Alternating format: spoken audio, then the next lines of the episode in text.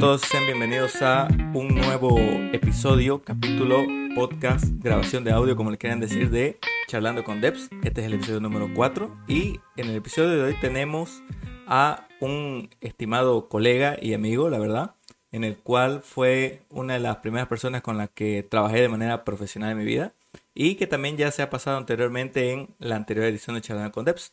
Así que estaremos hablando con, con Joel, ya algunos lo deben conocer, otros no. Así que vamos a dejarlo que él mismo se introduzca para poder conocer un poco más acerca de él y de lo que hace. Joel, ¿cómo estás? Buenas noches. Hola Mauricio, ¿qué tal? Buenas noches. Este, gracias por invitarme a tu, a tu programa. ¿Sería, no? Sí, a mi programa se podría decir. Sí, muchas gracias. Ah, ya, buenísimo, buenísimo. Y para la gente que, que no te conoce, Joel, a ver, cuéntanos un poco de ti, de, de qué trabajas, qué es lo que haces, a qué te dedicas. Evidentemente, eres un desarrollador de software, por lo que estás en este programa. Pero cuéntanos un poco acerca de ti, qué haces, qué has estado haciendo estos últimos tiempos y qué tienes proyectado para hacer. Dinos. Dale, yo me, me- me llamo Joel, tengo 29 años recién cumplidos, vivo en Santa Cruz, Bolivia y actualmente me encuentro trabajando como, como mobile developer eh, en Agenda Pro. Es una compañía chilena que brinda servicios a, alrededor de Latinoamérica. Ah, Eh, eso, tiempo completo, eh, para en casa, creo que home office siempre, aunque a veces se torna un poquito aburrido, pero, pero ese es como que mi día a día, chequeando correos, reuniones, codeando también, revisando pull requests, y así va todos los días. Evidentemente el tema del, del home office alguna vez se tiende a ser un poco aburrido, ¿no? Y te cuento que no soy el primero de los invitados que hemos traído aquí que están haciendo home office o trabajan para otras empresas. Ya lo tenemos, ya lo tuvimos en algún otro episodio a, a Darling, que justamente también nos contaba Sí, pues. que trabajaba, ¿no? Para una empresa del extranjero, igual a, a otro colega que era este trabajador también para una empresa en otro país, pero que él igual trabaja desde casa. Y, y ya últimamente se está poniendo mucho de moda, ¿no? Este tema del trabajo remoto. ¿Qué, qué Sí, opinas sobre eso? este, a ver, yo empecé la universidad en el 2012 y desde allá yo me acuerdo que en algún momento hubo una especie de conferencia, vamos a llamarlo así, sobre trabajo remoto. Te estoy hablando ya pues será pues ocho años posiblemente más. Oh, wow. Este, y, y, o sea, desde ahí habían atisbos ya, ¿no? De que esto sí existe, sí se puede. Había empresas pequeñitas en, en, en, en Santa Cruz sobre este tema, pero creo que el momento donde todo esto cambió fue durante la pandemia. O sea, ahí Claro. las empresas este, se abrieron por completo, no todas, pero sí hubo más aceptación de poder contratar gente de Latinoamérica para, para otras compañías. Eh, sin ir más lejos, la compañía donde yo trabajo, eh, creo que, creo, si mal no recuerdo, si mal no charlé con ellos, previo a la pandemia ellos solo tenían gente de Chile. Y ya luego la pandemia, pues hay gente de Argentina, Bolivia, Perú, España, o sea, hay gente de todos lados metidos ahí. Claro, sí, evidentemente ha sido un, un cambio muy grande realmente para, para ellos, me imagino, porque igual la empresa donde yo trabajo, o sea, es una empresa que está aquí en Bolivia, ¿no? Pero la cual la empresa reside en Cochabamba. Sí, Y, por ejemplo, cuando vino todo este tema de la pandemia, igual yo recuerdo que pese a tener sucursales en, lo- en las otras ciudades que son igual más grandes en Bolivia, que son La Paz y Santa Cruz, este, se tiene gente igual que es de otras ciudades, como por ejemplo hay gente que es de Trinidad, hay gente que, creo que había uno que era de sí, Tarija y de varias partes. Entonces, por el sí, tema de la pandemia se vieron en la necesidad de contratar gente porque evidentemente también salían requerimientos y hubieron muchas empresas que tuvieron necesidad de software y para eso ya comenzaron a decir, oye, yo te puedo ayudar con tu necesidad de software y ya se comenzó a necesitar más gente, ¿no? En el caso de ustedes, por ejemplo, de ese lado, que me dices que por el tema de la pandemia lo, se podría decir que su empresa dijo, necesitamos contratar más gente para poder atender esto. ¿Les pasó de que una vez ya pasada la pandemia, tu empresa se ha replanteado, no sé, también sería bueno que tengamos trabajo remoto, pero también que tengamos trabajo en las oficinas y generar algún modelo híbrido quizás con la gente que hay en Chile? ¿No les han hablado alguna vez de eso? Claro, claro. Este, por ejemplo, e- estas eh, empresas usualmente no, algunas, o sea, hay algunas que se catalogan oficialmente como que totalmente remotos, o sea, que como que no tuvieron oficinas en ningún, en ningún lugar. Ujú. Mm, eh, pero aún así tienen oficinas compartidas que pueden utilizar. O sea, si vos sos un desarrollador de X empresa y vives en Santiago, digamos que es donde están los, los headquarters, Claro. puedes ir. O sea, entonces tienes la, la opción de, de ir, pero no es obligatorio.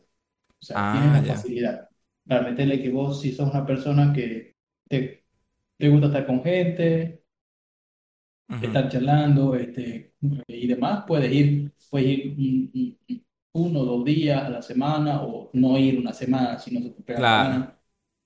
Pero, pero, o sea, yo creo que una empresa que ha llegado a, a ser remota y considerar dejar de ser remoto, no sé si realmente sea como que algo, algo interesante a plantearse, porque estas empresas para llegar a ser remotas tienen que hacer muchos esfuerzos. Y, y como que sería tirar todos esos esfuerzos al tacho, ¿no? Porque imagínate, si vos estás pensando en abrir ser remoto otros países, estás pensando en cómo vas a cubrir salarios de personas en el extranjero, cómo vas a cubrir políticas de salud para tus trabajadores, Ujú. eh, yo qué sé cómo vas a el tema de las promociones, eh, actividades. O sea, hay un trabajo por detrás para que una empresa deje de ser eh, on-site o o de, de oficina a remoto y posiblemente dejar de serlo sea un paso atrás, ¿no? Sí, no, la verdad que, la verdad que es bien difícil porque incluso ahorita nosotros, en mi opinión, yo creo que estamos experimentando un problema por ese lado porque no deja de ser de que ya pasó el tiempo de pandemia y cuando llegó la pandemia comenzamos a trabajar remoto. Y entiendo que para una empresa que ya es obviamente una empresa de software en la cual el tema de las videollamadas, el tema de poder reunirse, el tema de manejar todo con tickets y tareas y demás, es mucho más fácil para nosotros, ¿no? Pero de manera general para una empresa como tal mover todos sus procesos, para en otro tipo de rubros debe ser más difícil. Y pasada la pandemia, obviamente se dio este tema de cuál va a ser eh, la disposición que van a tomar ahora los gerentes. Necesitamos volver a oficina, eh, necesitamos continuar remoto. Actualmente se tiene un contrato de alquiler en el cual se están pagando oficina, eso se va a renovar, que se va a seguir haciendo. Y por lo menos en nuestro caso, nosotros decidimos, eh, bueno, no nosotros, ¿no? O sea, la gerencia, viendo el tema de, evidentemente, hacerlo mejor, por así decirlo, dijeron, vamos a volver a oficina para, para poder este, volver a trabajar eh, de manera presencial, quizá para en, en su buena voluntad de que quizá ellos piensan que es un mejor trabajo el tema de estar presencial, pero claro, no toman en cuenta que hay varias personas que se encuentran en otros departamentos o en otras ciudades. Si bien no es fuera del país como tal, este, está el tema de que hay otras personas que están trabajando en otras ciudades y, y es un problema para ellos el trabajar en otras ciudades y que las personas de manera general o todo el equipo o el grosso del equipo se encuentre en una ciudad yendo a una oficina y hay en las otras personas en las otras ciudades que, que sean remoto porque yo pienso al menos que se pierde un tema de, de la comunicación por ese lado, ¿no? No sé, no sé qué opinas tú al respecto de eso. Sí, pero en, en tu caso en particular, o sea, ustedes, bueno, decidieron ellos volver a, a, a oficina, pero de forma obligatoria o, o opcional. No, no, no. En, en nuestro caso, por ejemplo, por una disposición, este, se decidió volver a, a oficina de, de forma obligatoria. Ah, Entonces, ya. entonces, ¿cuál es el tema? Acá hay un tema de que, como estamos en otras ciudades, algunas personas, yo por ejemplo estoy en otra ciudad de la, de la oficina central, entonces yo tenía que volver a oficina. Y como la empresa como tal tiene oficinas también aquí en, en la ciudad donde estamos, que es en Santa Cruz. Entonces se me dio la opción de volver a la oficina, pero en Santa Cruz. Entonces yo estoy yendo a la oficina de la sucursal que se tiene aquí en Santa Cruz, eh, pero evidentemente el grueso del equipo, hablando específicamente del equipo de IT, porque en una empresa sabemos que hay equipo de IT, recursos humanos, finanzas y todo, ¿no? Pero hablando específicamente del equipo de IT, el grosso se encuentra en Santa Cruz. Y así como, va, perdón, en Cochabamba. Y así como yo estoy en otra ciudad, este, también hay otros developers que también están en, en otras ciudades. Y por ese lado, o sea, a pesar que estamos yendo a la oficina, como tal, si lo ves de otro punto de vista, seguimos remotos, de cierta forma, porque no estamos conviviendo de manera cercana con el equipo. Si bien en nuestras ciudades pueden haber una o dos personas que también forman parte del, del mismo equipo de IT, no están necesariamente todos. Y pienso que quizá por ese lado eh, no está tan bueno eso por la parte de la comunicación. Entiendo que por un tema de organización, de las oficinas y demás, incluso el tema de tener que una empresa tenga su oficina, ¿no? En ciertas ciudades y demás, y que sus trabajadores estén ahí, mm, no vamos, no vamos a ponernos a discutir acerca si eh, les ayuda como tal para el tema del negocio y demás. O quizá para el tema de la captación de clientes y poder conversar con clientes en otras ciudades, quizá sí ayuda, pero indistinto de eso, pienso que se pierde comunicación aún así cuando querés conversar con el equipo completo, ¿no? Entonces... Sí, yo la, yo la verdad que no volvería a una compañía donde me hacen ir obligatoriamente a reducir. ¿Así? ¿Así de entrada? ¿Ya no lo consideras? Sí, de entrada. No, no, no lo considero. Entonces ya no, eh, ya no extrañas la oficina, esa salidita después de que vamos a comer unas carnecitas, unos heladitos, ¿ya no? Sí, es que lo que pasa es que hay que colocar las cosas en una balanza, ¿no? Ajá. Y, y yo creo que si en una balanza vos colocas eh, el remoto, por ejemplo, en los pros y los contras, yo creo que de sobra ganan los pros, para empezar, porque creo que trabajar en remoto aumenta mucho tu, tu, tu esfuerzo, o como te tus horarios efectivos de trabajo. Pues, vos sabés que si te vas en una ciudad tan pequeña comparada en Latinoamérica, como Santa Cruz, te, te demoras una hora en ir y volver del trabajo. Sí, exacto. Media hora en ir, media, hora en volver. y 30, media hora en volver. En una, en, en, una ciudad pequeña como Santa Cruz, ¿no? Exacto. Entonces ahí perdés una hora, una hora de tu trabajo que podías haberla ganado levantándote bien, dándote una ducha, preparándote un café, un desayuno, o ganado, yo que sé, después del almuerzo, darte una ducha y empezar bien a trabajar. Entonces, eh, hay muchas cosas que en ese pro de, del bienestar, digamos, que yo que totalmente estoy a favor de, del remoto. El híbrido me parece un buen, me parece un buen, una buena opción en el sentido de que, perfecto, hay días que yo quiero ir y, estar con gente porque, yo qué sé, tengo que charlar algo, este, tenemos que ver algunas cosas, nos juntamos. Claro. Pero el tema de ir obligado porque, porque de cierta manera, aunque suene feo, la compañía no quiere hacer los esfuerzos necesarios de comunicación y de planificación para manejar todas sus tareas de forma remota, ah, no es algo que yo, que yo estaría de acuerdo, ¿sabes? Entiendo que algunos pueden decir no se puede o somos menos efectivos, pero yo creería que sí. Obviamente se necesita mucha más comunicación y mucha más planificación, pero es posible, o sea, si se hizo durante dos años, ¿qué haría pensar a una compañía que no se va a poder seguir haciendo? Claro. Eso se me hace un poco raro. Claro, y, y sabes que vamos a tomar ese punto ahí. Yo, yo te voy a poner en, contraposición. Por si acaso, yo estoy igual a favor del trabajo remoto. O sea, yo pienso igual que es una buena forma de poder trabajar y se puede ser óptimo con el trabajo remoto. Pero voy a ponerme en este caso de, del otro punto de vista. Entonces, justamente lo que decía eh, acerca del tráfico, por ejemplo, cuando quieres llegar a tu oficina, sí. Eh, yo, por ejemplo, yo sí, para llegar a mi oficina, yo tardo entre 20 minutos a 30 minutos, digamos. Entonces, imagínate ir y volver, y es una hora que pierdo. Y sí, obviamente yo voy, a, yo voy a llegar a la oficina antes de mi horario de entrada a la oficina y voy a salir de la oficina después de mi horario. Si yo entro de 8 a 4, yo voy a asegurar de entrar a la oficina antes de las 8 y si salgo a las 4, yo salgo después de las 4. Entonces, no es tiempo que le estoy quitando a ellos, es tiempo que me estoy quitando a mí de mi día, pues, ¿no? Entonces... No, no, no. De, cierta manera, si ellos tienen la opción de, de, de, de, tenerte remoto, a ver, aunque suene feo, es tipo que te están quitando ellos a vos, porque tenés la opción vos de poder estar desde tu casa trabajando.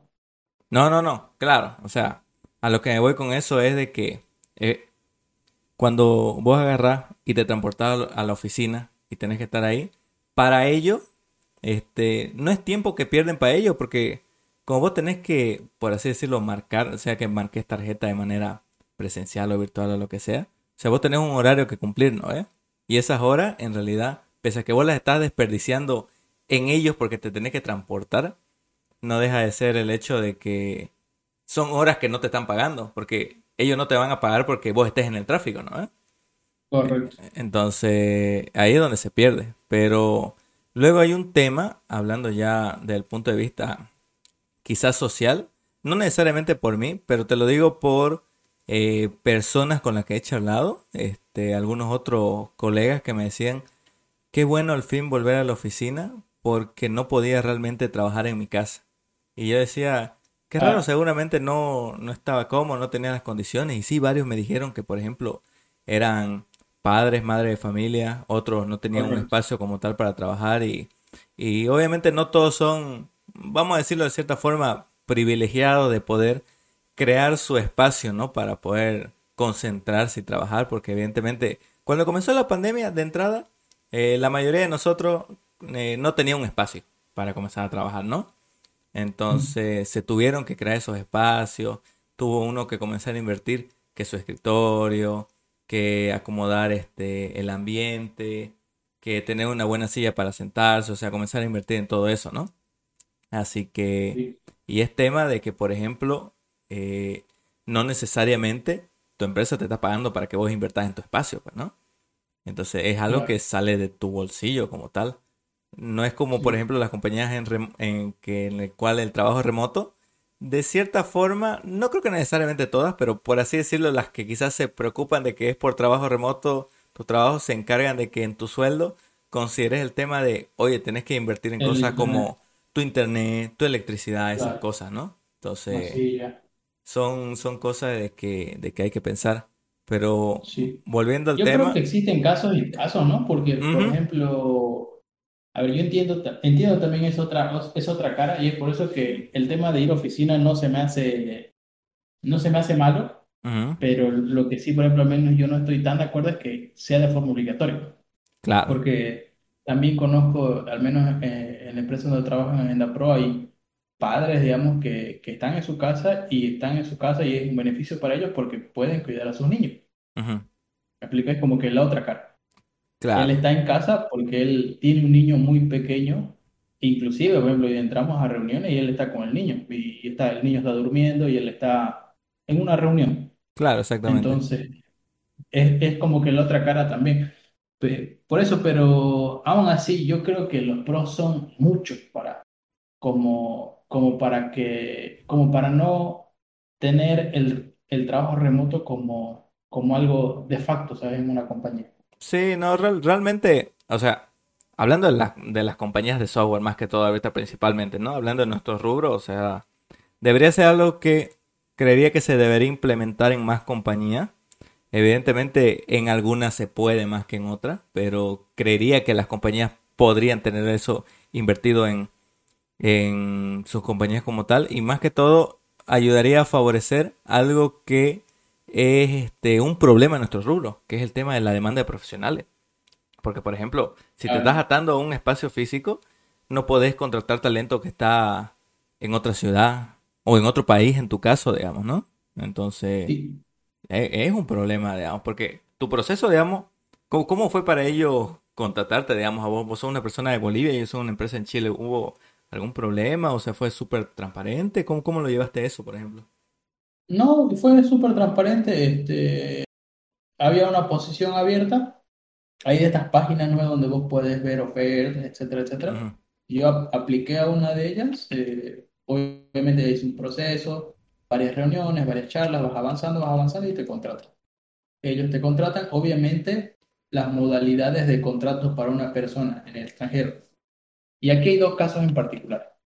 Una persona que está en el extranjero, donde una empresa sí tiene oficinas, y una persona en el extranjero donde una empresa no tiene oficinas. Claro. Por ejemplo. Estoy seguro que el contrato que yo tengo con Agenda Pro posiblemente sea diferente al contrato que tenga, eh, yo qué sé, Agenda Pro, pero en México, donde sí tienen oficinas. Ah, ya, ok. Donde, donde posiblemente tengan un departamento legal, eh, etcétera, etcétera. O sea, asumo que, que hay una diferenciación ahí. Claro. Pero obviamente también esto va un poco de tu lado y el de ellos. No sé, si vos querés postular y querés trabajar para ellos, es lo que hay. Evidentemente. No, es lo que tenés que a, a, eh, a, colocar en esas reglas y, y bueno, bueno. Pues, Pero es bonito. A ver, el tema de, de la oficina, yo Sería demasiadamente feliz si Agenda Pro abre mañana mismo oficinas en Bolivia y ¿Te tengo compañeros con quienes ir a charlar, claro. Me voy a las oficinas unas dos veces por semana y estoy con ellos, pero no es, la, no es mi caso, ¿no? Claro, exactamente. tengo que Sí, pero pero no saber, Sería pues, bonito. no saber de que de aquí a un tiempo, oye, decidimos expandir nuestro negocio a Bolivia y queremos que vos No seas el embajador en Santa Cruz. no creo. Hay mercados más grandes que el boliviano en Latinoamérica. Mira, ahí sí te apoyo por ese lado de que quizá hay mercados más grandes, pero eh, por ese lado yo pienso que tenés que darle más chance también a nuestro mercado para ciertos aspectos, también vamos a decirlo por ese lado, entonces, porque no todos los rubros aquí son, son fuertes, por así decirlo, pero ya han habido varias proyecciones acerca de, bueno, no tomemos en cuenta que estamos saliendo de un tema social y político, pero fuera de eso hay varias proyecciones referentes a la ciudad en la cual se está impulsando alto el crecimiento económico. No deja de ser de que ya, aunque varios digan que no, somos una de las ciudades más pobladas ya de todo el país, ¿no? Entonces, yo creo que debe ser por algo. Y Sí, realmente el tema pero del así somos crecimiento muy chiquititos a comparación de otros países. es que... Sin ir más lejos, sin ir más lejos a mm, nuestro, de nuestro vecino. Yo personalmente no comprendí lo pequeño que éramos. A ajá. ver, no, no estoy, no estoy humillando a nuestro país, No, obviamente, pero, obviamente. pero, pero es una realidad que, por ejemplo, lo pequeños que somos, a comparación de Perú, por ejemplo. Ya. Vos te vas a, a- vos te vas a Lima ujú, y Lima es una ciudad que vos es otra cosa. O sea, es una ciudad inmensa, grandísima, donde hay muchísimos turistas, hay mucho movimiento económico. Sí, yo no conozco Buenos Aires, que supuestamente es una de las ciudades más grandes de, de Latinoamérica, entonces hay mercados mucho más, mucho más grandes que el nuestro. Y hablando de eso, me pasó algo a mí que se me hizo raro y no sé si, si te ha pasado a vos, A ver. que hay un, yo tengo un, un amigo mío que siempre dice que, que nació en el país equivocado. ¿Por qué? porque él dice que como que Bolivia no es un país que está hecho como para una persona que quiere progresar, etcétera, etcétera, etcétera, o al menos que quiere tener muchas más comodidades. Ah, ya, ok. Eh, y me pasó, por ejemplo, que eh, en una etapa cuando yo estaba buscando laburo, Ajá. eh, para mí vivir en Bolivia llegó a ser un bloqueante. Así. Sí, o sea, los mejores, las mejores posiciones que yo pillaba para aplicar no estaban abiertas para Bolivia. O sea, literalmente decía excluyente Bolivia. O sea, bueno, no que textualmente decía, pero... no excluyente, pero no incluyente. Oye, ok. No era excluyente, pero no incluyente. Ya, ok. Sí, claro, es es como que, oye, esta posición para, para tantos, tantos, y Claro. solo incluye Colombia, Chile, Argentina, Brasil. Claro, no es como que no queremos bolivianos, sino que quiénes son, digamos. No, no te ubico. Algo por ahí. Ah, ah, sí, es como que, y, y de cierta manera como que me, me llegué a plantear mudarme a otro país por ese mismo tema, porque dije, pucha, o sea, no puedo acceder a las otras, a, a muchas oportunidades solamente por el hecho de, de vivir en Bolivia. Eso Claro. es un poco, sí es un poco raro. A ver, no digo que no haya, pero de cierta manera también sigue existiendo como una especie de, de, de no conocimiento de la calidad de ingenieros que hay en Bolivia. Yo creo que existen estas em- empresitas, digamos, de, bueno, no empresitas, ¿no? empresas de, de outsourcing, que son básicamente mediadores entre clientes norteamericanos, europeos y, y desarrolladores latinoamericanos, pero son muy, muy pocas las que apuestan en Bolivia, Claro. en, en el, en el, en el grande espectro del mercado completo. Claro. Sí, sí, sí. Eh, son Totalmente. muy pocas.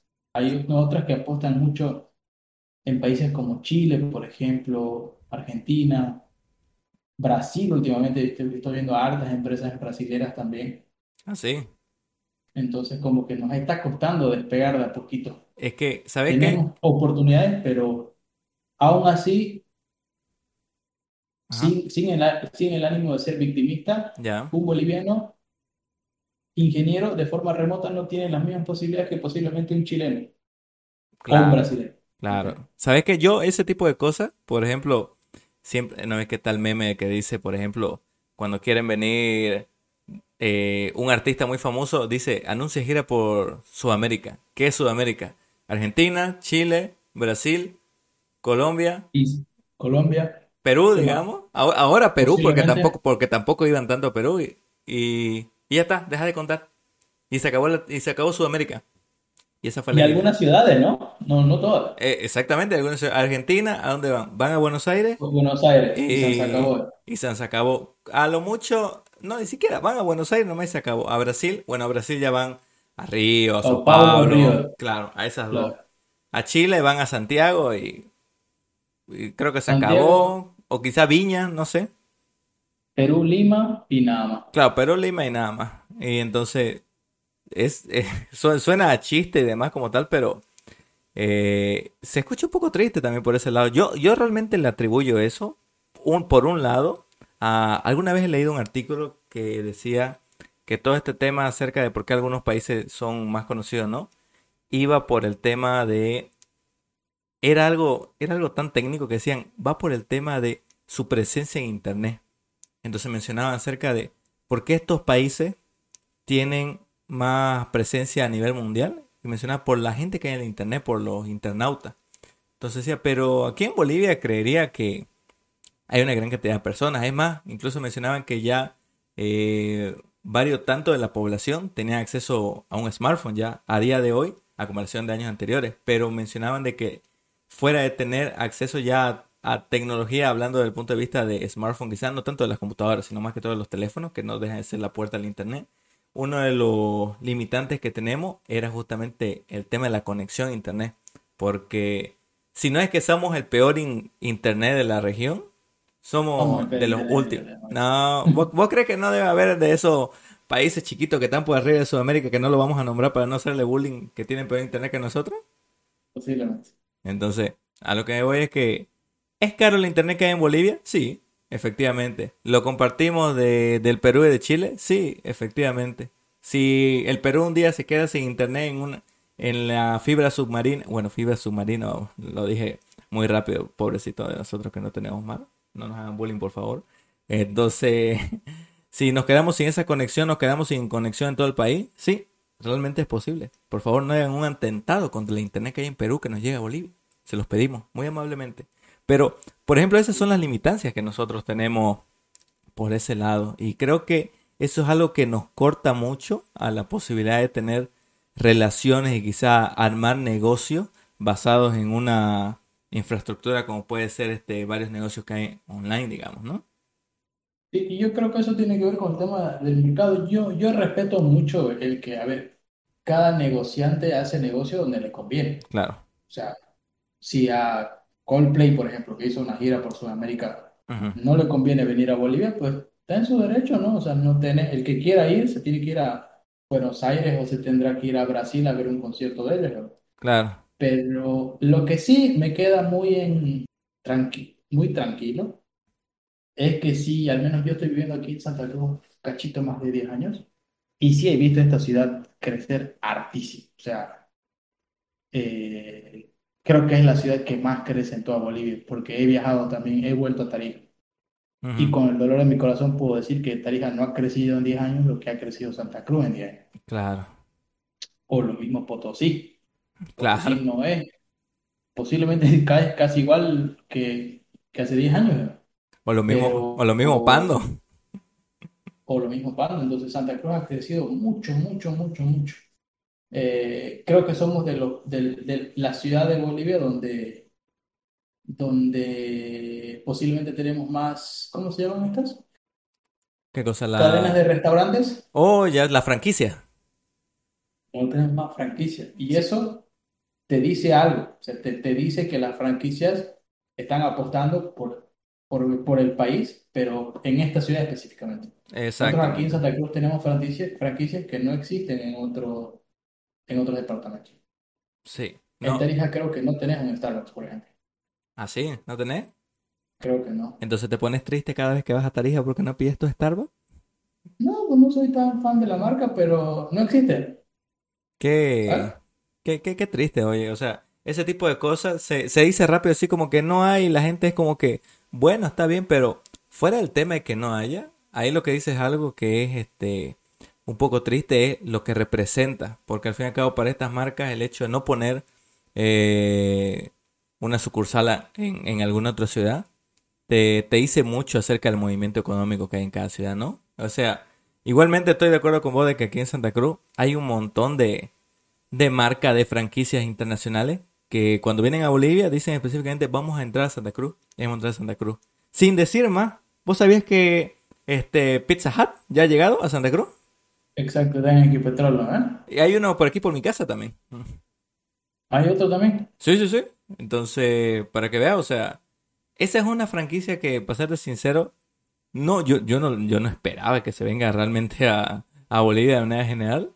Pero yo creo que si esperas que se venga alguna marca, normal que sea el primer lugar que va a pensar para venirse es Santa Cruz. Sí, sí, sí, sin, sin ser Claro, sin, con- ser ser con las otras ciudades. Obviamente, Con- no, no con- vamos a con- decir. Vamos a decir. Claro, pero por ejemplo, cuando yo era muchacho y veía cosas en la televisión y veía que iba a venir tal persona a hacer un concierto años antes, Claro. el primer, la primera ciudad donde se anunciaba el concierto era La Paz. Sí, exacto. Ahora ya no es así. Exactamente. Aunque no sé por qué todavía los conciertos de rock son en La Paz. Por favor, vengan más conciertos de rock a Santa Cruz. También queremos conciertos de rock mercado, Santa pues, Cruz. Yo Ah. creo que Tarija digo, La Paz es muy de... Asumo que hay muchas personas con, con esos gustos, ¿no? Entonces, Claro. allá. No, evidentemente, evidentemente es por eso, la verdad. No, no nos vamos a engañar, pero mira, por ejemplo, algo que mencionaba, Coldplay, justamente el ejemplo que estaba dando, ¿no? Coldplay agarra y no quiere dar quizá concierto en Bolivia. Las razones pueden ser muchas. Una de ellas podría ser lo que mencionaba justamente el tema económico. Podría ser como no podría ser. Pero por ejemplo, ¿quién vino recién hace, hace no mucho a Santa Cruz? Vino, vino Daddy Yankee. Y tam- Daddy Yankee ¿Fue, también. fue La Paz? No, no, eh, solo a Santa Cruz fue. Para que vea, Claro, so- solo, solo a Santa Cruz. Entonces, y no es que sea un artista chiquito, una cosa así, es un artista grande, digamos, ¿no? Claro. Y para, para que venga y venga a Santa Cruz, o indistinto de que venga, para que lo traigan, porque obviamente este es un tema de que hay personas, inversionistas y demás que Claro. obviamente traen al artista, le dicen, negocian el tema del pago y obviamente tanto que el artista tiene su pago, como que ellos se quedan con una tajada. Entonces, para que haya todo ese movimiento económico es que obviamente saben que la gente va a ir a consumir y que hay una gran cantidad de gente que lo va, va a consumir su música y demás. Entonces, no sé si realmente Coldplay no viene o los otros artistas no vienen por un tema económico. No vamos a ponernos tampoco a cuestionar ahorita de que este artista es mejor que otro y por eso quizá necesita que le paguen más. Pero eh, lo que sí estamos viendo es que aquí a la ciudad sí está llegando varios artistas, franquicias y demás, y todo por el movimiento económico que hay en la ciudad, ¿no? Sí, se está, se está moviendo mucho y, por ejemplo, algo que yo no, no, no tomaba conciencia hasta que yo llegué a vivir a Santa Cruz es que Santa Cruz posiblemente de lejos sea la ciudad más cara de, de Bolivia. O sea, no, vos te vas a La Paz y no gastar posiblemente la plata que te gastas aquí en un día a día, o, o Tarija, o, o otros, otros departamentos. Oye, sí, ¿no? Y sí, vos, vos has estado en La Paz. Sí, yo estaba en La que Paz. viven un buen tiempo. Vos me vas a decir más que nadie que allá, a ver, es más barato, ¿sí o no? De manera general, sí te podría decir que sí. Evidentemente, si solo para, para matar una, vamos a decir, una preconcepción que tiene la gente acerca de otras ciudades, como por ejemplo podría ser La Paz, no es que necesariamente todo es barato. O sea, hay cosas que tienen su precio como tal, pero creería que de manera general, viendo lo que hay aquí en Santa Cruz comparado con lo que hay en La Paz, evidentemente en La Paz sí es más barato que Santa Cruz. Pero, Claro, yo, yo estoy hablando del día a día. ajá, sí, correcto. O sea, en el día a día sí vas a encontrar cosas más baratas, digamos. No, estoy, estoy seguro que si vos querés ir a gastar plata a La Paz, vas a ir a gastar plata. Efectivamente. Pero, pero en el, en el día a día yo creería que es más caro Santa Cruz. Por ejemplo, aquí un cuarto de pollo te puede llegar a costar 28 pesos, que son casi, son unos casi 4 dólares, digamos. Claro. En otros departamentos no te va a costar eso. Sin Claro. embargo, yo vengo de un pueblito en Tarija donde algo así te llegaría a costar unos 15 bolivianos, metele. Claro. No, ef- efectivamente. Pero eh, sabes que aquí, para las personas que nos escuchan de Santa Cruz, no vamos a usar el ejemplo del pollo porque en Santa Cruz podemos pillar pollo que es a 10 bolivianos también y creo que es un mal ejemplo también. por ese lado. Pero se entiende, Pero- se entiende la idea. Se entiende la idea, Sí. ¿no? A ver, un pollo bien, pues, ¿no? O sea, vos, vos creás unos Kingdom, digamos, unos pollos Kingdom, ¿no? Algo así, algo rico. Está bien, está bien. No, Ah, sí, eh, eh, Yo sé eh, que nuestro, nuestra ciudad va a seguir creciendo. sí, yo, yo creo que sí. Y realmente con el movimiento económico que la gente tiene, por ejemplo, como tu persona, como otras personas que trabajan para empresas de afuera, yo pienso que de cierta forma, a pesar de que hay siempre contratiempos, hablando del tema de, justamente el tema de las remesas, el tema de los pagos y demás, hablando justamente por esa parte, este, yo pienso que el hecho de que haya gente que trabaje quizá de manera remota para otros países, podría ser dentro de la región, como es tu caso, ¿no? Que es para una empresa en Chile, o podría ser para quizá países que no están dentro de Sudamérica necesariamente. Uno de los ejemplos más claros es Estados Unidos, ¿no? Y Dale. pa- para las personas que se aventuran quizá a algún país de Europa por ahí, yo no lo recomiendo tanto por el tema de la, la franja horaria, Los honorarios, sí. pero, o sea, de manera general sí es bien interesante todo ese tema, ¿no? ¿Eh? Oye, pero ¿cómo te ha ido? A ver, según lo que estoy entendiendo es que vos estás trabajando por una empresa boliviana que tiene clientes en Bolivia. Claro, tiene clientes en Bolivia, pero también tiene clientes en, en Estados Unidos y también tiene cliente, creo que tiene un cliente en Europa también.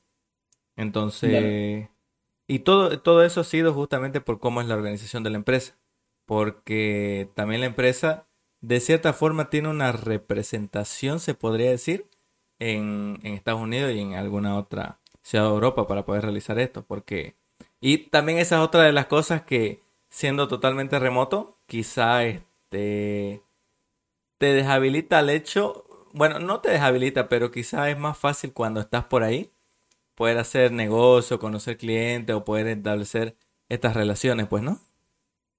Oye, pero ¿está, está siendo para ustedes factible el poder encontrar talento en Bolivia? Mira, de momento, este, por O las, sea, por las personas que yo conozco, o sea, todos nuestros talentos, las personas que están con- trabajando con nosotros son bolivianas, ¿no? Eh, no, no sé si como tal este, la empresa haya contratado o esté viendo para contratar a otras personas. Ah, mira, recientemente ahorita me acordé de algo. Hay un equipo en la cual tuvieron que contratar a, a un developer o, utilizando Upwork. Y por ejemplo, creo que ese developer está... No me, no, no me recuerdo la ciudad. No, no está en India, pero está en Sudamérica, creo. Ok. Entonces, sí, que yo sepa, ahí lo contratan como freelancer, pues, ¿no?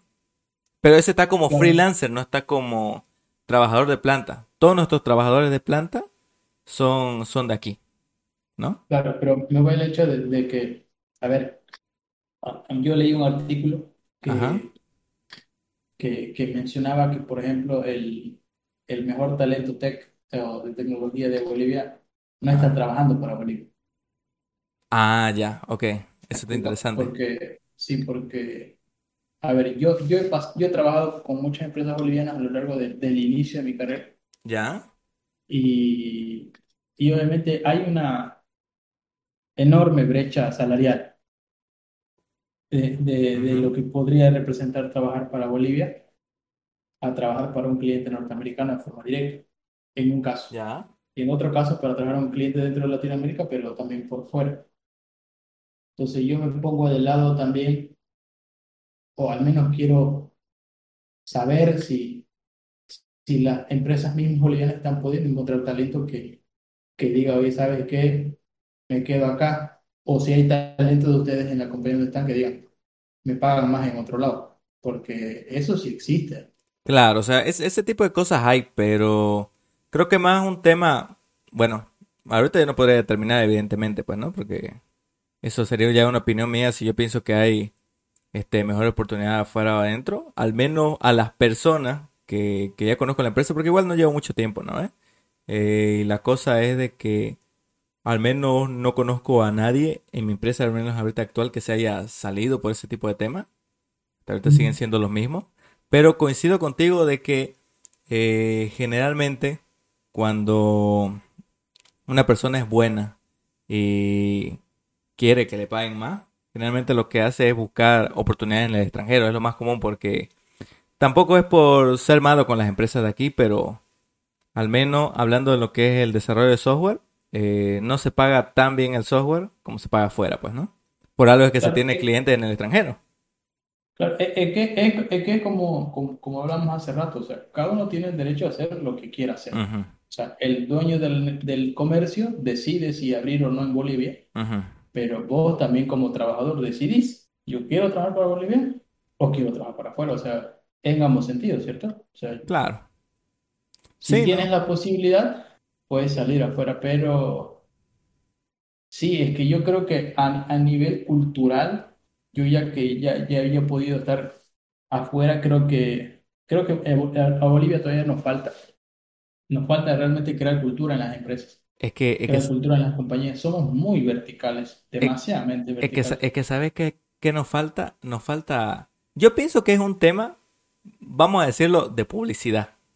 Hablando del punto de vista de que no sabemos vendernos. Primero, hablando del punto de vista del trabajador, no sabemos vendernos como, como recurso humano, como este, justamente profesionales. Porque ya de por sí, las personas que trabajan afuera eh, son personas a las cuales no necesariamente a todos les ha costado, pero han salido esa burbuja de que este, yo tengo que eh, ofrecer mi talento de una manera que evidentemente sea atractiva para personas de afuera y no sientan inseguridad de contratar a una persona que no está en su país. Porque hay empresas que evidentemente, eh, podría ser o no nuestro caso, pero que evidentemente si no estás ahí y no le da, estrechas la mano con una persona, no puedes cerrar un trato, digamos. Porque generalmente ese tipo de cosas se basan en la confianza, ¿no? ¿Eh? Pero si vos podés agarrar y transmitirle esa confianza a otra persona que está en otro país, evidentemente dice mucho de vos. Y yo pienso que eso es algo que eh, nos cierra mucho a nosotros porque no sabemos vendernos, no sabemos realmente cómo demostrar que nosotros tenemos talento como profesionales y nos cuesta salir afuera. Realmente nos cuesta salir afuera, ¿no? sí, aún, así yo creo que a ver si hay una persona de, de aquí de, de, de, de, Bolivia o de Latinoamérica que, que nos esté escuchando, igual hay, hay un sesgo muy grande que es como que los gringos son mejores que nosotros y, y no es así. Yo, he trabajado con muchas personas en el extranjero, dentro de Latinoamérica, Ujú. fuera de Latinoamérica, que, y te podría hacer con, con la mano en el corazón que diferencia abismal no existe. Inclusive, mm, yo creo que la persona nace con el mismo cerebro aquí que en Massachusetts, Claro, pero depende de tus habilidades, este, hasta dónde puedes llegar. claro. Entonces, creo que, creo que es esa mentalidad de poder decir yo no estoy a la par del otro, eh, no, no deberíamos tenerla. Yo creo que eh, uno, lo, uno llega a, a asentar este pensamiento en el momento que empieza a trabajar con otras personas Sí, no, ¿eh? Sí, sí, Sí, y, y creo que va por un tema también de, de la cultura que se tiene que al fin y al cabo, y eso pienso que es un problema, por ejemplo, eh, no digo que, que esté bien o esté mal como tal, vamos a intentar que no nos cancelen por decir este tipo de cosas, pero por ejemplo, pienso que al menos a nosotros no- los bolivianos, quizás desde chicos, nos hacen ver siempre como que siempre la persona, el extranjero, siempre es más que nosotros. Y algunas veces se nos desmerece un poco por ese lado. Entonces nos comenzamos a crear esta figura de que los gringos son los mejores, por así decirlo, ¿no? Y por otro lado, en otros países, por dar el ejemplo, ya que estamos con Estados Unidos, que evidentemente ellos, su cultura que es diferente, a ellos les enseñan desde muy niños a decir, este, nosotros somos los mejores, digamos. Que la evidentemente crema de la crema. Claro, exactamente. Y fuera de que eso sea verdad o no, porque todas las personas, este, en cuestión de cómo es la personalidad de cada persona y demás, son diferentes. O sea, no porque te digan eso, generalmente todas las personas nacen con un talento y todos son excepcionales, ¿no? Así como hay personas que pueden ser excepcionales en Estados Unidos, también puede ser en Bolivia, también puede ser en cualquier otra parte del mundo. Y no todos son buenos, no todos son malos, pero el problema es que te implantan tanto esta mentalidad que llegas al punto de creértela y al final terminas generándote mediocridad en uno. Y, eso es un problema, es un problema realmente por, lo, por el cual este, nosotros estamos tan abajo, por así decirlo, en niveles de motivación, o quizás no hay tanta gente que pueda salir afuera a, a ejercer estos puestos. Y esa es la razón también por la cual las personas que, por ejemplo, viven en Estados Unidos salen premios Nobel, salen medallistas olímpicos, porque ellos siempre les están infundiendo, nosotros somos los mejores. Y realmente eso, o sea, a pesar de que por un lado quizá suene un poco pretencioso pensar, ah, que nosotros somos los mejores y demás, pero te ayuda a generar esa motivación, esa confianza, ¿no? Para decir, claro, yo soy el mejor y dar quizá ese esfuerzo para seguir aplicándolo día tras día para llegar a realmente ser el mejor, ¿no? Evitando obviamente algunos casos de que puedan resultar siendo un poco más engreídos, ¿no? Pero yo pienso que ese enfoque quizá si se lo sabe canalizar bien y no se lo canaliza de la manera, como te digo, que llega a generar que una persona se vuelva engreída, realmente ayuda a, potenciar el talento humano, ¿no? Sí, yo creo que como, bolivianos somos muy, muy carentes de figuras de éxito. No sé si, si eso se, podría decir así, porque ah, yo qué sé, si hay alguien que, que logró algo, lo, lo exaltamos demasiadamente. Voy a dar un ejemplo. Y, y, posiblemente esa persona ya no tenga nada que ver con Bolivia. Por ejemplo, este, hace poquito creo que había una persona, un músico creo, que ganó un Grammy o no sé qué. Ah, sí, sí, sí, sí, sí. Lo, lo vi. Ajá, ganaron, ganaron un Grammy. No me recuerdo tampoco específicamente por qué era, pero sí, en la premiación de los Grammy era Creo que era una, creo que era una, una chica, ¿no? Categoría infantil, creo, ¿no? Creo que sí, ajá, como categoría infantil y ganaron justamente el Grammy a eso, ¿no? Y realmente, cuando me enteré que eran personas que era una boliviana, fue como que dije, pucha, o sea, qué bien, digamos, ¿no? Claro, pero, por ejemplo, algo que yo leí, ahora no sé si yo me estoy equivocando, digamos, y ahí me van a, bueno, como yo no sé la figura pública, puedo decirlo. No, dale nomás. Dale nomás. Según yo sabía, esta persona o esta pareja hace 20 años que no vive en Bolivia. Ah, no, pues claro. O sea, a ver, estamos queriendo nosotros atribuirnos un éxito de una persona que hizo una carrera en otro país, que no fue nuestro país quien le brindó las oportunidades para que esa persona llegue a donde. O sea, nos, no, no, queremos autovender esa, esa charla, pero no es así. O sea, esa persona estuvo en México, desarrolló música en México, se pudo apoyar posiblemente de una productora para sacar esto. Posiblemente haya procesos que sean mucho más sencillos allá. Es un mercado mucho más grande el mercado mexicano. Posiblemente el mercado mexicano, el, mercado, el mercado eh, hispanoparlante latinoamericano más grande de todos. Claro, sí. Entonces, esa base para llegar donde llegó, nosotros no se la vendamos. No, no fue que el tipo salió de Bolivia con un disco grabado en Bolivia y ganó el Grammy. No, o sea, la persona o la pareja vive 20 años allá. Pero posiblemente somos tan carentes de tener figuras de éxito que buscamos excusas para decir, ah, él lo logró y está bien y con todo el mérito lo logró, pero también tenemos que ser conscientes que no lo logró en nuestras condiciones. Sí, no, ahí, ahí sabes que sí tienes razón porque Hablando ya, también tomando en cuenta otros rubros. Por ejemplo, yo no sé si sabía, pero no hace mucho se lanzó este, que hubo el lanzamiento de los nuevos productos de Apple. Se lanzó el, Apple Watch Ultra, ¿no? El nuevo reloj inteligente de Apple. Y una de las, uno de los atletas, porque obviamente en sus comerciales lo hacen con atletas, eh, que aparecieron justamente en el comercial de, del lanzamiento del reloj, fue justamente una boliviana.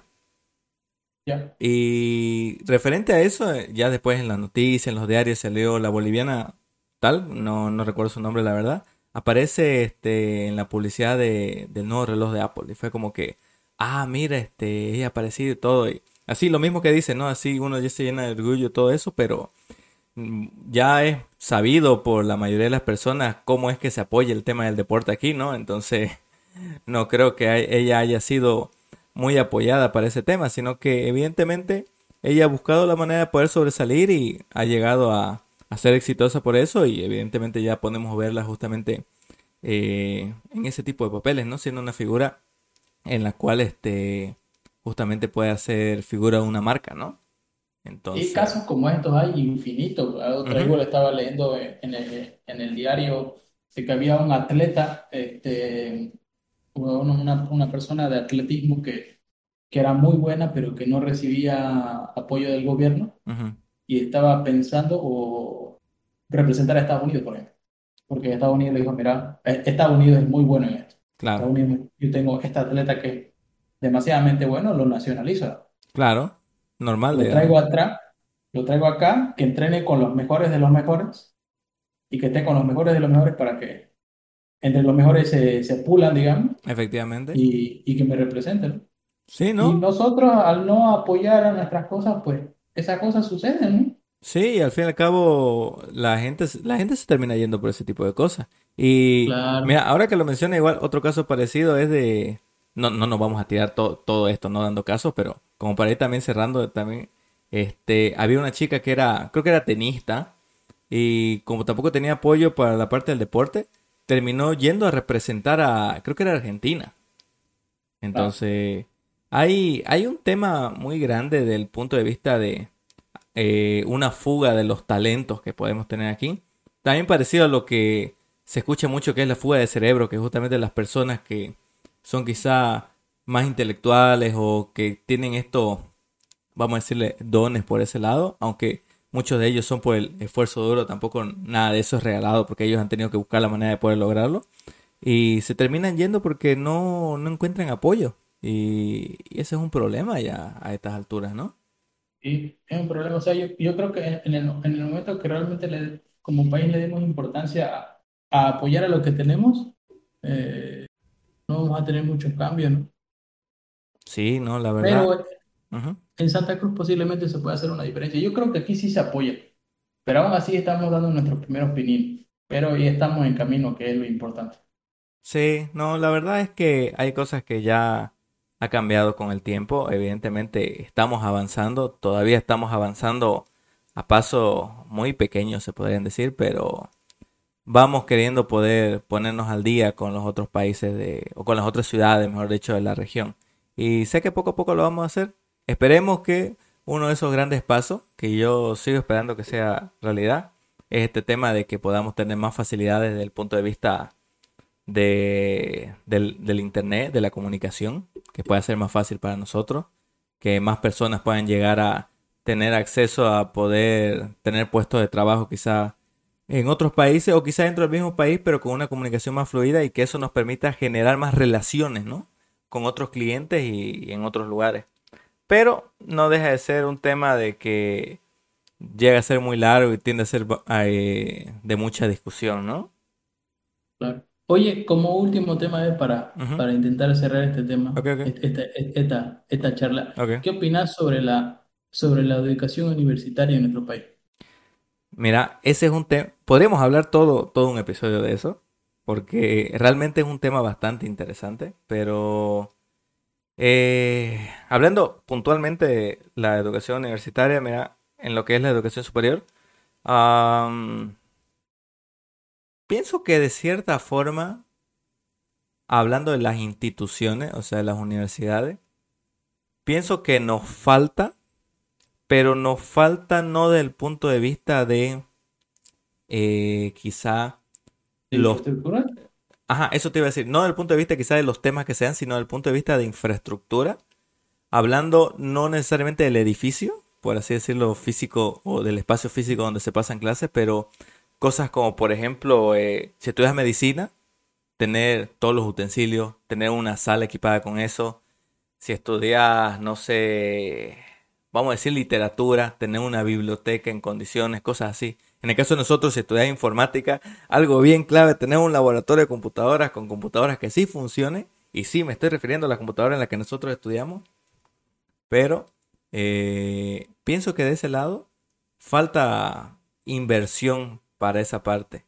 Evidentemente la inversión hay que buscar de dónde va a salir, ¿no? Pero pienso que por ese tipo de cosas quizá eh, perdemos mucho nosotros y de manera general lo- los profesionales que, se formen. En cuestión de quizás los conocimientos, eh, con el tema de la internet y demás ya podemos conocer lo mismo que, que aprenden en otros países, ¿no? Entonces la información está ahí. Entonces en cuestión de información eh, podés acceder a ella, ¿no? Pero si esa información no es entregada, o sea, lo que se llama el delivery, de manera vamos a decirlo, efectiva, entonces, ¿de qué sirve tener todo eso, no? Porque al fin y al cabo, si el día de mañana, para los que estudian medicina, descubren un método para hacer operaciones de que supuestamente es más óptima y que siempre son efectivas para curar algo, si no tenés el equipo para poder hacer ese tipo de cosas, eh, hablando de que obviamente en una sala de prueba, nada, nada muy fuerte, creo que elegí un mal ejemplo con la medicina, pero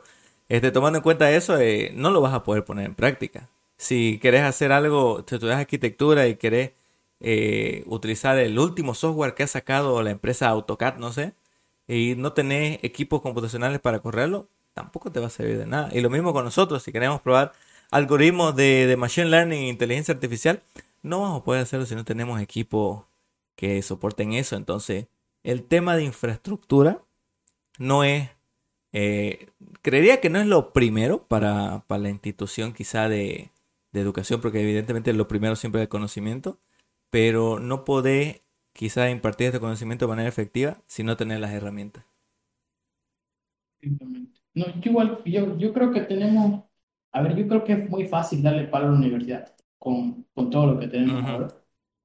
Yo podría creer que tiene un papel que ejercer, pero aún así sigo, también creo que no lo ejerce de la forma correcta. Eh, creo que posiblemente cinco años es mucho. Es mucho para lo que de cierta manera llegas a aplicar cuando sales de ahí. ahí personalmente creo que creo que con tres años eh, hubiera resumido esos cinco. También, también obviamente es un tema que varía de, carrera en carrera, pues, ¿no? Claro, igual hubiera reestructurado de cierta manera eh, el pensum para enfocarte más en lo que vas a hacer. Es que no sé si es algo que solamente pasa en nuestra carrera o en otras carreras también, o posiblemente sí pasa en todas, que, que te preparan para algo pero no te preparan para trabajar en una compañía. Exactamente. Como, eh, es, eso yo creo que es un problema, porque no hay una noción, no hay una noción bien clara de, oye, preparemos a esta persona para lo que va a hacer allá. y cuando él salga, tenga una noción también de qué es lo que se espera de él. ¿Me explico? Claro. creo, creo que ahí tenemos un gran vacío. Claro, pero también, también es un tema de que la, estas instituciones, hablando de la universidad, o quizás me voy a ir un poco más atrás, hablando de, los colegios, incluso las escuelas, eh, ellos se enfocan netamente en que querés formarte, no sé, como ingeniero informático, esto es lo que tenés que saber en cuestión de materia teórica. Querés formarte como, como bachiller en cuestión de las escuelas, bachiller en humanidades, ¿no? Que es el título que se, que se da, ¿no? Cuando ya terminas la escuela, la educación primaria y secundaria. Entonces tienes que tener estos conocimientos, ¿no? Y el problema con eso es que pienso que muchas de las cosas que realmente ya ves cuando ya estás trabajando de manera profesional, no, no las terminas adquiriendo en la universidad porque ¿qué cosa me hubiera gustado yo aprender en la universidad para mi trabajo? O sea, que me enseñen a negociar con clientes, que me enseñen a hacer este cómo hacer eh, un presupuesto quizá para poder este, tener una planificación óptima. Que me enseñen a, y también desde el punto de vista personal de uno, que me enseñen cómo manejar mi finanza, que me enseñen en temas de inversión. O sea, son cosas que como no están este, abocadas a específicamente de manera directa en lo teórico tu carrera, no te lo enseñan, porque por un lado, por ejemplo, el tema de negociación con clientes, eh, es algo que quizá, como quizá no, puede que no te tope hablando de que si estás estudiando ingeniería informática o ingeniería de sistemas, pero es algo que en algún momento quizá vas a escuchar, porque es lo más común del mundo, porque sin los clientes obviamente no hay los proyectos, y es normal tocarlo. Y hablando de otro punto de vista, de temas que son más de formación quizá para profesional, como el poder tener una charla normal para poder expresar tus ideas y hacer entender un proyecto, que es un tema de desenvolvimiento social, o sea, estas instituciones tampoco les importa eso. O sea, imagínate si hubiera una materia que sea cómo aprender a hablar en público, cómo poder eh, comenzar a entablar una conversación con otra persona. Pero obviamente desde el punto de vista de negocio o desde el punto de vista de poder crear relaciones sociales incluso con tu colega de trabajo para poder hacer entender un problema. Esas cosas no les interesa enseñar o aplicar porque Evidentemente ellos se enfocan en lo teórico y, eso es lo que hacen. Si está bien o mal, bueno, tampoco soy para jugar si ese es su trabajo de hacer o no. Quizá es trabajo de nosotros descifrarlo. Yo pienso que no necesariamente, pero también podrían verlo por ese lado de tener, no sé, quizá como las famosas materias electivas o algo para poder ver esos temas, ¿no? Porque no le damos mucha importancia a nosotros ahora, pero me hubiera gustado que sea que me hubieran enseñado a negociar o enseñarme a hacer un currículum para, para cómo venderme incluso a una empresa o un proceso de selección para poder saber cómo afrontar entrevistas de trabajo. Esas cosas no te da la universidad, ¿no? Sí, es que, a ver, yo, yo también de cierta manera como que entiendo el rol de la universidad como ente netamente académico. Ujú, O sea, básicamente la universidad es un ente donde se promueve la investigación y, y demás cosas, Claro. pero eh, en honor a la verdad, muchas veces esto no llega a suceder, al menos en, en universidades como, como la que nosotros estuvimos. ¿Me ujú, explico? No, no se promueve tanto esto. Eh, no se promueve tanto esto y aquí me atrevería a decir porque las mismas personas que llevan docencia no están empapadas con el, con el día a día de lo que, de lo que, de lo que, de lo que profesa. Uh, sí, y, y ese es otro tema también. Evidentemente hay casos que, que tú también conoces de, de personas docentes de que, que obviamente están impartiendo esta, este, estas materias o estas asignaturas en la universidad que son rescatables, evidentemente, porque su día a día es esto. Y si bien como tal ellos tienen que seguir un programa académico, de vez en cuando tenés esos momentos en los cuales te empapan de cierta información que decís, esto es algo que alguna vez me dijo mi docente, me dijo mi catedrático, y gracias a este Es pequeño útil. dato me ha sido útil en esta ocasión, Claro. en mi vida profesional, o me ha ayudado a hacer tal cosa. Sí, Entonces, yo, yo, yo recuerdo una materia en particular donde, a ver, literalmente era ir, sentarse, ver a- sin ánimo de insultar, pero ver a un tipo parado delante mío, colocar una diapositiva, ver eh, la hora y media que cursaba la clase, leer la diapositiva, ni siquiera explicar, literalmente leerla, pasar siguiente, seguir leyéndola y, y irse. Entonces era, ahora que vuelvo para atrás, inclusive en ese momento, para mí era una pérdida de tiempo. ¿no? sí, no. o sea, yo eh, dedicaba tres horas o cuatro horas a la semana durante seis meses, que dura un semestre, para ver a una persona parada leyendo, leyendo, leyendo, leyendo cosas, digamos, y no claro, explicando absolutamente nada. Y, y se puede entender que estas personas tienen un mérito académico, que han enseñado muchos años y, y demás, y es re- y respetable y rescatable, pero aún así creo que, que, que se debería estimar mucho más poder tener profesionales que enseñen, que trabajen de lo que, de lo que, de lo que enseñan. O sea, personalmente una vez yo ya trabajando, valga la redundancia, claro, eh, y, y vos lo sabes más que nadie, que cuando vos postulas a estos, em- estos empleos, no importa tu título académico. Lo único que importa es lo que sabes hacer claro, y que lo, y que lo demuestres.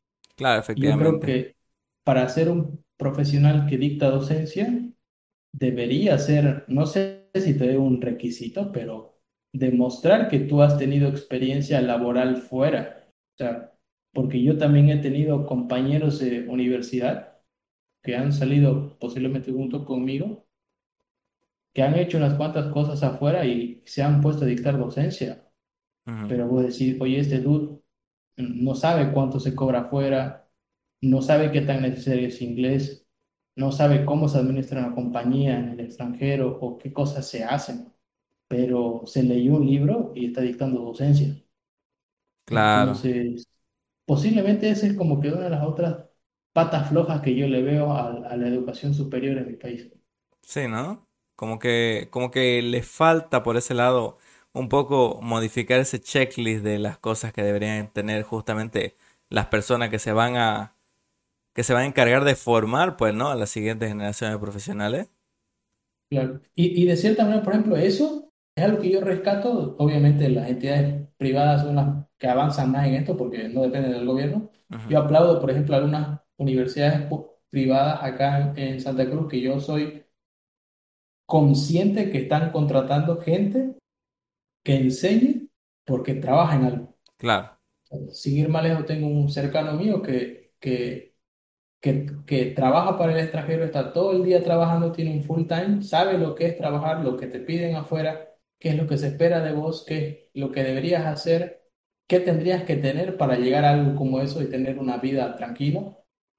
Y está enseñando. Entonces, inclusive cuando vos ves las los, las peticiones, digamos, los requerimientos cuando piden personal, o sea, se pide una persona que sepa hacer algo claro, y de lo que sabe hacer, enséñalo. Claro. Entonces, es interesante eh, ese approach, ese acercamiento. Sí, ¿no? Como que, como que le estamos pelando ahí hoy. Deberíamos comenzar a implementar eso en, en, var- en más instituciones, ¿no? Como dice la, realmente las instituciones privadas están más adelantadas por ese lado, pero no sé, esperemos que quizá con el tiempo cambie eso y podamos darle un mejor panorama a todos los temas, ya sea de educación e información, ¿no? Yo creo que en el momento de que aquí en Santa Cruz se, ab- se abra un buen bootcamp, eh, las universidades van a tener mucha competencia. porque es algo que nosotros no vemos posiblemente aquí en Bolivia porque no existe aún, pero vos te vas a Buenos Aires, a Santiago, otros otros univers- estos otros países, y sí existen estas entidades que son bootcamps donde te enseñan en un año mucho más de lo que vas a aprender cinco años en una universidad, y te sacan al mercado y te ponen un trabajo. Sí, la verdad, la verdad ahí sí estoy de acuerdo con vos porque sí ayudan bastante por ese lado y sí es requete contra con un probado de que evidentemente esto, estas instituciones que generan bootcamp para que la gente comience a aprender eh, te sacan más preparado, hablando de un nivel técnico, por así decirlo, que en nuestra carrera, al menos específicamente, es justamente lo que necesitas para comenzar a trabajar, ¿no? Entonces, realmente es algo bueno por ese lado. Que haya uno bueno aquí en el país, ojalá esperemos que así sea. El único que yo conozco mm, como tal, no sé si, no sé si ca- calificaría como un bootcamp como tal, hablando de lo que tienen en, en otros países, que creo que es uno de, de la CAINCO al cual yo participé, justamente con, con Luifer, que también lo tuvimos en, en otro programa anterior. Y la verdad me gustó bastante porque explicaron varios temas. Ese era un bootcamp relacionado a temas de project management. Entonces nos explicaron temas de Scrum y demás que fue bastante interesante y las personas que lo impartieron eh, tenían conocimientos sólidos de eso y me ayudaron a atar algunos cabos sueltos que, que yo tenía, ¿no? Relacionado a eh, el tema del Scrum. Entonces, sí, sé que hay nivel de profesionales aquí que podrían hacer eso, pero a ver, ojalá haya más apoyo por ese lado y que la gente evidentemente también se anime, ¿no? A uno a asistir a esto y a darle credibilidad de que también se puede eh, realizar este tipo de cosas aquí, ¿no? Claro. Sí, sí, sí, yo sé que pasito a pasito, Sí, suave, suave. suave, suavecito. Bueno, y con eso entonces vamos a cerrar. Más bien, Joel, mucha, muchas gracias por acompañarnos. Como te había mencionado antes, viste que se pasa el tiempo cuando comenzás a... Una vez empezás esto, ya seguís, seguís, seguís y, y podríamos seguir. con varios temas, pero, pero ha quedado bastante interesante porque hemos hablado de varias temáticas, quizá por un lado para las personas que nos están escuchando de, de otros países no se vean muy relacionados porque muchas de las cosas que hemos hablado son relacionadas a nuestra región en específico y a nuestro país, pero que son temas interesantes que de cierta manera en otros contextos quizás les pueden eh, afectar a otros países en Latinoamérica, ¿no? Y evidentemente todos tenemos nuestros issues y cosas que tenemos que arreglar, pero lo importante es trabajar en ello y que podamos ir adelante. ¿Algo con lo que nos querás dejar, Joel, antes de, cerrar? ¿Algo corto quizá? Sí, a todos los que me están escuchando, métanle muchas ganas, eh, aprendan mucho. Hay oportunidades afuera, no solo afuera, también adentro, dentro del país. Eh, la parte de tecnología es como que la que más tiene auge. Estoy seguro que si le meten ganas van a tener un buen trabajo, así que no se desanimen y sigan adelante. Buenísimo, buenísimo.